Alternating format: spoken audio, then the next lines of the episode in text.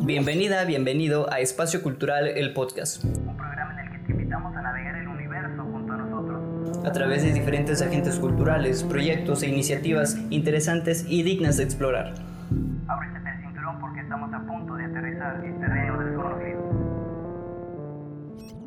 ¿Qué tal? Bienvenidas y bienvenidos a un nuevo episodio de su podcast Espacio Cultural, ya el número 48 y en esta ocasión vamos a cambiar totalmente, radicalmente de lo que hemos conocido de espacio cultural, porque usualmente siempre hemos estado, eh, vaya, con entre arte, cultura, eh, gestión cultural, artes visuales, teatro, de danza, y ahorita eh, lo que estamos haciendo, lo que estamos queriendo intentar es abrirnos un poquito más, porque precisamente el podcast se llama Espacio Cultural y eso abarca prácticamente todo. Entonces, eh, pues eh, encontrando, este, vagando en, TikTok, me encontré una grandísima recomendación sobre un juego eh, que está a punto de salir, que, es por parte de un creador mexicano y que me dio total, total gusto encontrarme con eso, porque a pesar de que no soy un, el, chico gamer que, que, podríamos creer, este, sí me dio muchísima alegría encontrarme con, con, este creador y poder contactarlo y que me pueda responder y que en esta ocasión lo tengamos en el episodio. Porque, ¿qué tal? ¿Cómo te encuentras en esta ocasión? Muy bien, muy bien. Muchas gracias por tenerme hoy aquí en tu podcast.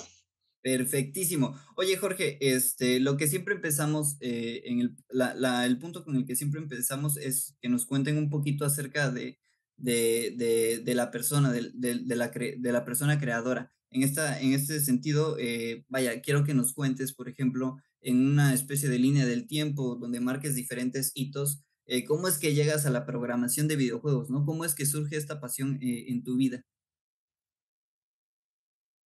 Sí, claro. Pues mira, desde, desde niño recuerdo que jugaba bastante videojuegos, pero pues como muchos niños, ¿no?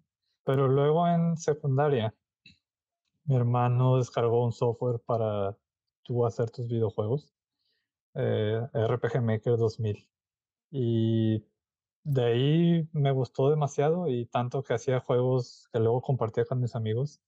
Era humor muy de secundaria, claro, chistes muy que ahorita pues no sé, me daría un zape a mí mismo, pero en ese entonces eh, pues me daba mucho gusto hacer los juegos, descubrí esa pasión por hacer juegos y más al ver que algunos de mis amigos sí los jugaban. Eso fue lo que me llevó a estudiar eh, ingeniero en sistemas. Eh, pero luego me empecé a dedicar a programación más como no tanto de videojuegos, sino en corporaciones. Y estando después de ya trabajar 10 años en diferentes empresas, como que me salió esa espinita de que quería volver a hacer algo creativo mío y pues siento que es como un círculo, ¿no? O sea, los videojuegos me llevaron a la carrera que tomé y otra vez este, me separé un rato, digamos, de los videojuegos, pero otra vez volví a, a lo que desde un principio me hizo estudiar programación, que era pues simplemente el amor por los videojuegos y hacer videojuegos en sí. Ok, genial. Es, es muy tremenda la, la, la historia así como la cuentas, porque eh, vaya, yo sí, yo sí me imaginaba que, que, me ibas a, comentar que había algo relacionado a la, a la, eh, ingeniería en sistemas, pero no sabía que desde, desde chiquito este, estabas este, pues programando, ¿no? Ya ves que hay historias de, de las personas que utilizaban la calculadora y empezaban a programar cositas así, ¿no? Me imaginaba un poquito así, pero no está tan alejado y realmente eh, está genial toda esta cuestión, ¿no? pero ¿cómo es, por ejemplo, eh, Jorge, eh, vaya, balancear eso, ¿no? Lo que, lo que decías al final, entre la programación, vaya, para, para los corporativos, para estas empresas, y la programación esta que, que, vaya, siempre dicen que la programación está muy relacionada a la creatividad y todo eso, ¿no? Pero ¿cómo lo llevas tú a cabo? Este, ¿cómo, cómo es que decides realmente eh, decir, bueno, hagamos algo este, relacionado a mis, a mis intereses, a mis gustos, ¿no? ¿Cómo es que llega ese momento? Sí, este, de hecho, pues la verdad es que de día sigo trabajando para, como para empresas, pues, y digamos que por las noches es cuando me dedico, y fines de semana, a mi proyecto pasional. Y es por eso que pude yo mismo, eh, o sea, el financiamiento, no hice Kickstarter ni nada. Eh, ha sido difícil, muy difícil. Este, a veces acabas muy cansado del trabajo, que pues no te queda energía mental, a veces ni física, de tanto estar así sentado eh, para hacer el juego, pero pues no sé, el deseo ha seguido ahí y nada lo puede pues silenciar y pues no importa, he estado dándole, dándole. Eh, por eso también me ha tomado ya más de cinco años este, la realización del juego, por lo mismo que tengo que balancear mi, pues tengo que comer, ¿verdad? También. y este proyecto de pasión, que espero algún día eh, pueda seguir haciendo más de estos proyectos y que eventualmente se convierta en, en lo que hago al 100%. Genial, es, es, es, algo que sí, totalmente eh, concuerdo con eso, ¿no? Un balance entre lo que necesitas para poder este, hacer lo, lo que quieres y, hacer lo que quieres implica hacer otras cosas, ¿no? Para poder este, tener tiempo para ello, ¿no? Eh, Usualmente se usa la frase como de, la, la, frase en la que te pones una disyuntiva, ¿no? Hacer dinero para hacer arte o hacer arte para hacer dinero, ¿no? Entonces, este, pues cada quien agarra, agarra, ese, agarra un camino, ¿no?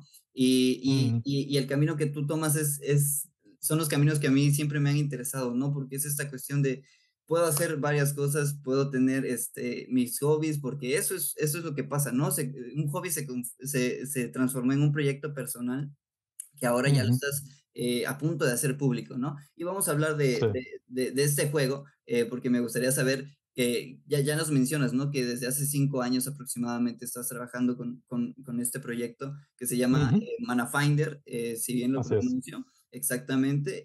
entonces cuéntanos la historia de, de, de, cómo empezó esta idea, ¿no? Del, del, del videojuego. Claro. Este, curiosamente, Mana Finder nació de un poema. yo estaba entre, digamos que esa, entre, cuando estaba en mi trabajo, de repente hacía ejercicios creativos así de ponerme a escribir. Y de repente uno de los que escribí, un poema, me, me gustó mucho y dije, quiero como explorarlo más. Y, o sea, claro, el poema es como una muy vaga idea de, de lo que es ya el juego hoy en día. Pero de ahí nació como fue el, como la película el, Inception, de esta es la idea de, de Mana Finder. Y ya de ahí ha sido un conjunto de, de diferentes cosas, no hay una sola influencia, eh, pero lo que sí te puedo decir es que sí es un énfasis muy grande en la relación entre humano y naturaleza y que es algo que siempre me ha, ha gustado. Entonces, por fin encontré como un medio en el que yo me sé expresar, porque pues es un medio que crecí consumiendo mucho. Entonces, pues sí, ah, quizá eh, en parte es el juego, lo divertido en sí, pero como es un juego de rol, también es mucho la, historia que quiero contar y en ello son estas ideas que tienen mucho que ver con eh, experiencias propias y, e ideas que he filosofado a través de mi vida. Está muy satisfactorio poder plasmarlas ya en un, en un medio ya más como tangible, concreto. Poder expresar todo eso que, pues yo estoy seguro que todos tenemos este, nuestras filosofadas y cosas todo el tiempo. Entonces, es un medio para poder aterrizar todo eso. Sí, totalmente de acuerdo. Es, es tremenda esta aventura que, que cuentas porque literalmente lo que, la, la descripción que, que viene en, en, el videojuego, eh, vaya, se me hizo muy fuerte, a pesar de que de que vaya, el, el tipo de videojuego que, que, es, ¿no? Que es RPG y que nos recuerda a los clásicos japoneses, como bien lo menciona, pues habla de migraciones, de supervivencia, ¿no? De, de, minorías que tienen que enfrentarse eh, a otros grupos en donde pues ellos tienen que, que buscar eh, las, lo, los elementos para subsistir, ¿no? Eh, y se me hace muy, muy uh -huh. tremenda esta idea, ¿no? cuéntanos un poquito más acerca de, de, de, la historia de Mana Finder, ¿cómo es que ¿Cómo es que tú la empiezas a idear claro. y cómo es que empiezas a conceptualizarla? Pues eh, fíjate que como cualquier otra cosa, ¿no? De que se te ocurre una historia y pues haces como un boceto así de... En mi caso, yo sabía dónde quería terminar y dónde empezaba. y ahí fui llenando los espacios en blanco. Pero fíjate que los videojuegos en particular, eh, siento que tienes el reto extra de que tienes que balancear la, la, cantidad de historia que cuentas con el juego, porque pues la verdad es que nadie quiere sentarse a jugar pura historia, ¿no? Para eso es un libro en todo caso.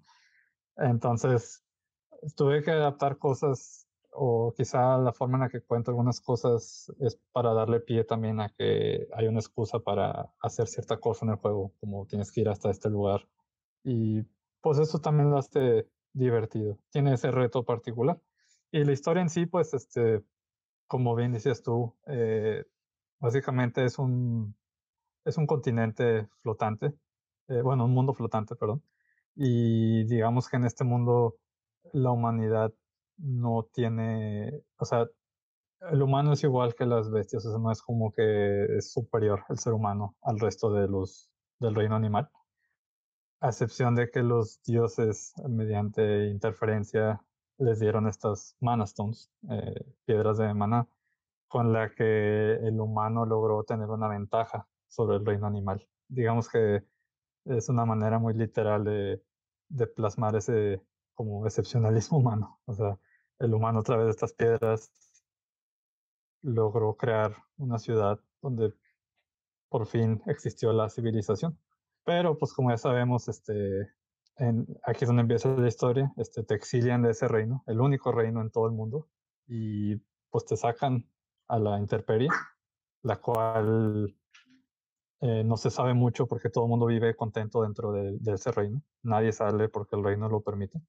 Y el castigo es el exilio. Entonces, ahí es donde empieza el juego y te das cuenta de que, wow, o sea, el mundo es muy bonito, pero muy peligroso. Y, y pues esa es la, por, por, ahí va, ¿no? O sea, de que mira este mundo, todo se ve muy bonito, todo lo que me había perdido por vivir encerrado en este reino toda mi vida. Pero a la vez entiendes por qué, ¿no? O sea, todo aquí te puede matar en cualquier momento. Eh, tienes que estar vive o, o sea, come o te come. Básicamente es ese tipo de mundo. Y ya el juego se trata de que pues encuentras una comunidad de exiliados que están sobreviviendo y también gracias a las Mana Stones. Y pues tu trabajo como Mana Finder es encontrar estas piedras y sobrevivir. Y ya, pues para no dar, este, arruinar la historia, claro, pues eh, hay más que eso, ¿no? O sea, a, a, corto plazo se trata de sobrevivir, pero a largo plazo es como bueno, ¿a dónde vamos de aquí, no? No podemos sobrevivir así nada más. Y es ese conflicto entre la gente que no se pone de acuerdo en cómo eh, dirigir esta comunidad de exiliados y que también por, ah, de nuevo, sin decir mucho, digamos que hay unas fuerzas externas que están en contra de que siquiera existan estas comunidades de, de humanos donde se resguardan de la naturaleza. Ok, tremendamente interesante como lo cuentas, ¿eh? eh definitivamente yo, yo, me, yo me esperé, yo iba a descargar el, el demo, pero dije, no, voy a esperar a que salga completo porque eh, lo más seguro es que me vaya a atender horas y horas jugándolo, entonces me voy a quedar picado con el demo. Y dije, no, no, no, me voy a esperar, voy a platicar con Jorge y vamos a, a hacer este capítulo, vamos a platicar de esto. Eh, y me gustaría, Jorge, eh, preguntarte eh, sobre, sobre, sobre estos retos que, que ha tenido la, la, creación del videojuego, ¿no? Durante estos cinco años, aparte de, de, de, idear este, la historia, de estar en las noches después de, de, laburo eh, creándolo, ¿cuáles son, ¿cuáles son los retos? Porque, vaya, es un juego RPG, no es un juego en el que apostamos a la realidad virtual, en el que apostamos a otro tipo de, de, de, de tipo de videojuegos, eh, que es, vaya, que, que, nos, que a pesar de ser un, que, que tiene el, el, un diseño, un estilo clásico, eh, pues tiene una complicación y un, y un nivel este, complejo de, de creación, ¿no? Eh, ¿cuáles, son, ¿Cuáles han sido estos retos eh, para ti como persona, como programador, como, como, la persona que hace esto? Uh -huh. Pues específicamente, de hecho, del RPG, un gran problema es que son juegos de mucho contenido. Y siendo independiente, eh, pues el presupuesto está muy eh, apretado. ¿verdad? en especial siendo yo, pues es mi, mi título de debut, todavía no tengo títulos pasados de los cuales financié en este. Entonces, gran parte de ello es este, el presupuesto definitivamente es un gran problema y eh, el crear tanto contenido es, fue un, gran problema y en eso yo no me llevo el crédito, sino que somos un pequeño equipo. Eh, son cuatro artistas de, de Pixel, un músico y un, un ingeniero de audio que hace los efectos de sonido eh, aparte, mi esposa me ayudó a hacer los trailers y mi hermano hizo el sitio web. Entonces, este, todos, todos estos que mencioné, por cierto, son eh, mexicanos eh, de varias partes, de Chiapas, Ciudad de México, Guadalajara, Monterrey, que yo soy de Monterrey. Entonces, pues coordinar todas estas diferentes partes y, y a la vez este, pues nunca quise, o sea, siempre quise ser justo con las negociaciones, ¿verdad? Nunca quise así como eh, pagarle poco a los artistas ni nada. Para mí es importante, sería muy incongruente porque uno de los mensajes del juego es precisamente eh, que en este reino donde empiezas, digamos que la, nobleza disfruta de muchos privilegios a base de que explotan las, las clases bajas. Y pues va mucho de esa temática también. Este, entonces, pues me haría muy incoherente que este juego eh, saliera a costa de que yo exploté gente. Entonces, siempre cuidé mucho mi relación con ellos. Eh, pero quieras o no, eh, eso a veces también hacía que tomaran más tiempo las cosas, porque pues no podía demandar así de que ocupo esto ya. y porque era una relación, digamos, este, más que al principio, yo no sabía como que dirigir gente ni nada, ¿verdad? Entonces también para mí fue un aprendizaje y al final éramos mucho más eficientes. Eh, entonces yo diría que gran parte del reto es la creación de contenido en un RPG. O sea, imagínate, por, son más de 120 enemigos, son diseños que se tienen que conceptualizar, luego pasar a pixel para que ya estén en el juego. Igual la música, primero se hacen bocetos, ya vemos si es lo que tenía en mente o no todo eso es tiempo, todo eso es trabajo. Eh, eso a pesar de que sí se ve como un juego clásico, estilo retro, y dirás, ay, lo haces en, en seis meses o algo así. O sea, no, es, es mucho trabajo porque decidimos, decidí no usar nada de eh, assets ya hechos, sino todo es como hecho a mano, por, por manos mexicanas, pues, este, pero desde cero. Ok, genial, qué interesante todo esto, ¿no? Porque en realidad sí, y eso que comentas, eh, Daya, sí lo tengo siempre en mente porque obviamente un videojuego no se hace con, con, como tal, este, así como de que pones un código y ya aparece la música, ¿no? Sino que la tienes que, hay alguien antes de, de, muchísimo antes de eso que la tiene que idear, ¿no? Y son diferentes procesos creativos, como tú dices, ¿no? La imagen, la programación, la música, los colores, etcétera, ¿no? la historia igual eh, en sí misma es, es un proceso creativo eh, interesante, eh, dificultoso. Y bueno, vamos a esperar el, el estreno de, de, este juego y vamos a, a, probarlo, vamos a intentarlo ganar o al menos sobrevivir, como, como bien comentas, ¿no? Vamos a intentar sobrevivir lo mejor, lo, el, el, mayor tiempo posible. Este, y Jorge, vamos a pasar a las preguntas finales. Son preguntas eh, siempre les digo, siempre digo que son personales, que nadie pidió preguntar. Eh, entonces, eh, ¿cuál es tu color favorito, Jorge? Uh, azul. Azul y negro, pero digamos que azul. Perfectísimo. ¿Tu animal favorito? Perro. ¿Tu música preferida? Mm, rock alternativo, sí. Genial. ahora sí, esta pregunta tal vez si te, te, te lleve al, al, pasado. Lo primero que sientes que hayas programado. Algo, algo que haya nacido de ti. Sí, no, pues lo que te decía de los juegos que hacía en secundaria, eh, era un juego que el puro nombre, te digo, su nombre de secundaria era El Cacas Journey. y era un personaje que yo inventé que se llamaba El Cacas. Y te estoy hablando de hace, eh, pues ya como 18 años, entonces O sea, no, no estoy hablando de, ya ves que a veces le dicen a Andrés Manuel así. eh, o sea, yo, Sí. yo tenía un personaje de hace mucho que así le había puesto de cacas. Y eran las. Era un juego de comedia, o sea, le pasaban puras tonterías. Y luego, deja tuyo, ponía personajes como Mario o de, de varias franquicias. O sea, ese juego jamás podría salir porque me demandarían todas las empresas del mundo. Y, pero pues era un juego para mí y para amigos. Entonces, eh, me acuerdo mucho de ese juego y todavía hasta la fecha mis amigos a veces lo mencionan. eh, y era totalmente en español, por cierto. Genial, qué tremenda historia, ¿eh? Me parece muy interesante. Me hubiera gustado eh, este, probar ese juego del cacas. Eh, ahora, Jorge, este espacio, este, este pequeño punto, es un espacio libre de alguna manera para, para ustedes, para las personas que, que, que nos, que nos visitan, que son las invitadas del podcast, en los que les doy un espacio libre, vaya sea una recomendación, algún mensaje, algo posiblemente que a nosotros o a mí se me olvidó preguntarles y que tenían la intención de contarlas, eh, algo que nos quieras compartir en este momento.